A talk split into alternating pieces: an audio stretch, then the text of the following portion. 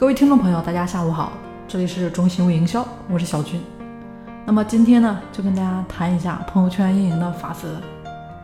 那部分内容呢，大家可能也都有所耳闻，但是呢，有些却不知道具体该怎么做。所以呢，今天就详细跟大家说一下，让大家能够知其然，也知其所以然。那首先呢，说到这个定位卖点，定位呢很重要。就做个比喻吧，比如说朋友圈的销售呢，其实就相当于是开店卖货。你的店铺呢，也就是你的朋友圈卖什么，其实决定你的装修风格，也就是说你的发圈方式，以及你的文案和你的销售产品这么一个品类。当然，也决定了当客户呢，如果说他们有购物欲望的时候，能不能第一时间想到你。所以大家看到了定位呢，确实很重要。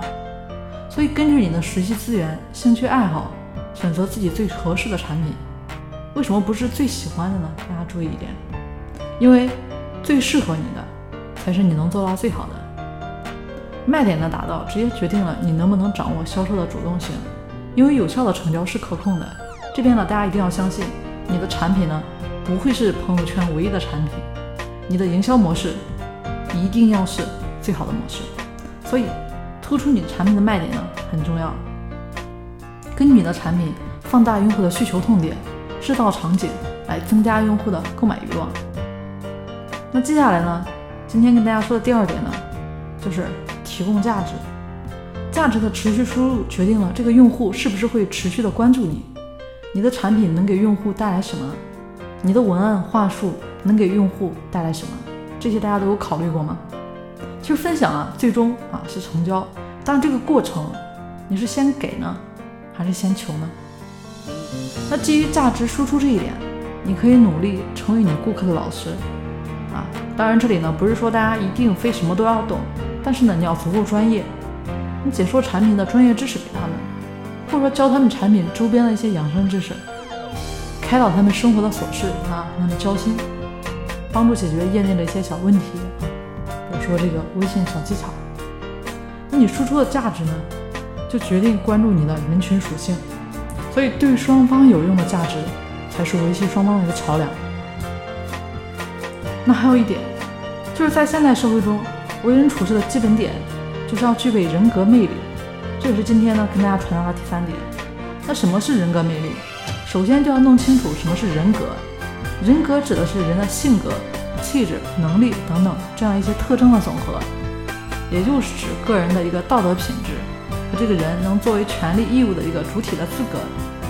那人格魅力指的是一个人在性格、气质、能力、道德品质这么一些方面具有的能吸引人的一些力量。那在今天的社会里，一个人能受到别人的欢迎容纳，实际上呢，也就具备了一定的人格魅力。但是在现在信息开发以及产品同质化严重的这么一个时代，不代表说你有好产品。就一定能销售出去，而是消费者认可你这个人才会在你这边消费。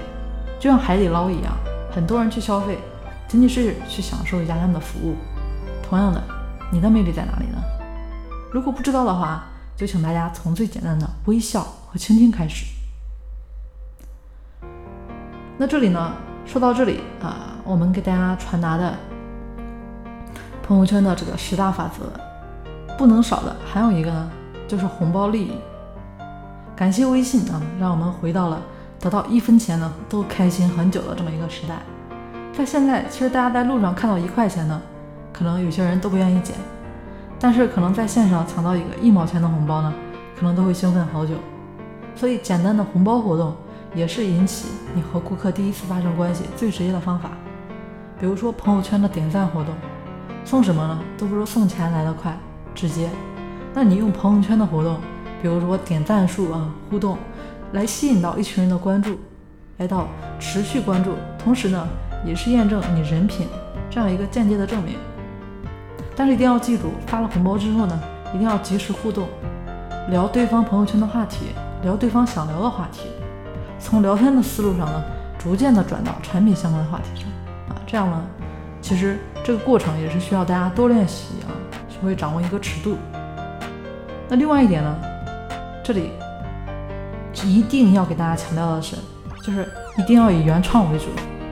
避免抄袭、复制、粘贴，不要和其他人呢重复啊，反正就是强调这么一个点了，就是自己写的啊，不要抄袭别人的。那么这个时候就要考虑一下，你自己的朋友圈有多少是自己写的，又有多少是属于复制粘贴的。大家其实啊，只要有运营微信公众号，就会知道腾讯对文章原创的一个保护。只要文章相似内容太多，那你发的文章呢，就会变成原创作者他发的那一篇。那还有一件事，大家可能不知道啊，就是你如果说一条朋友圈的说说转发的人超过一定数量的话，其实微信会默认就不显示这条信息了。也就是说，只有发的人看得到，别人是看不到的。特别是团队群挖的消息，一定呢，大家注意要适当的修改一下。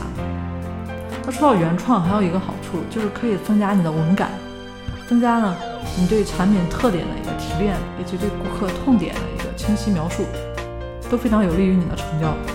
提个建议啊，大家可以每天写日记，记录一下当天的互动、宣传、成交啊，记录一下你是怎么成交的，怎么交流的，怎么做活动的。有案例说明，这样呢，同时也可以复制给你的代理，对不对？好了，本期节目呢，就先给大家先聊到这里，更多内容大家可以持续关注我们的节目。那关于微信微商大家运营当中遇到的一些具体的问题，大家可以添加我的微信三零四九三九六七，我们下期节目见了。